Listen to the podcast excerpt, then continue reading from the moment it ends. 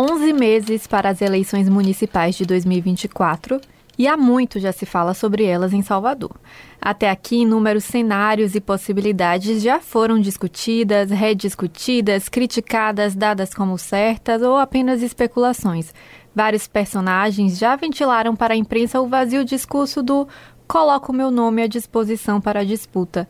A impressão é que já se tem muito para um pleito que vai acontecer apenas em 11 meses.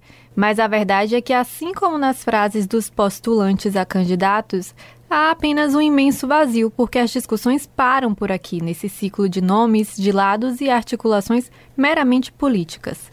Entre as várias notícias com os nomes especulados, é possível encontrar até uma quantidade exata de votos que cada um deles conseguem conquistar. Mas o mais importante, o projeto de cada um deles para Salvador permanece escondido.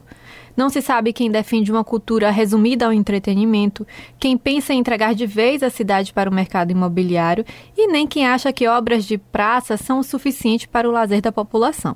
Esse silêncio ou simplesmente a ausência de projetos beira uma espécie de acordo velado que beneficia apenas a elite e a classe política. Por isso, nessa edição, o Jornal Metrópole foi às ruas de Salvador ouvir o que a população espera dos projetos para a capital. Eu gostaria de ver mudanças no transporte público, que ele no mínimo não fosse um caos e que valesse o preço da passagem. Esse é Edgar Paiva, de 24 anos. A reclamação dele é quase uma unanimidade entre aqueles que usam o transporte público de Salvador. As cobranças de Edgar e outros usuários vão desde as mudanças nas linhas até a tarifa e a estrutura dos ônibus. E não é para menos. A tarifa soteropolitana é uma das maiores do Nordeste e o percentual de veículos climatizados um dos menores do país. E o problema não é novo, viu? Há cinco anos, o transporte soteropolitano foi eleito o quinto pior do mundo, segundo um estudo divulgado pela revista Exame. Desde então, as críticas da população não diminuíram, e enquanto isso, nenhum dos postulantes a candidato sequer toca no assunto. Trabalho, dignidade para esse povo entendeu?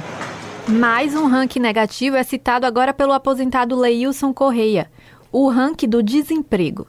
No primeiro trimestre desse ano, a cidade repetiu o posto dos quatro últimos períodos e foi a capital com maior índice de pessoas desocupadas, no trimestre seguinte, conseguiu cair para o segundo lugar, mas com uma variação ainda muito discreta e milhares de soteropolitanos ainda amargando o desemprego. E mesmo com esses números preocupantes, pouco se fala sobre projetos para enfrentar o problema. E quando se fala, Leilson não tem dúvidas. É mais do mesmo, palavras que não mudarão a realidade de ninguém. Queremos lazer e cultura para todo mundo a custo baixo, com mais acessibilidade a todos. 10 anos sem barracas e sem qualquer estrutura que permita aproveitar a orla soteropolitana. A ausência desse e de outros projetos para espaços de lazer e um lazer acessível na capital é o que tem feito falta para Ana Paula Luz.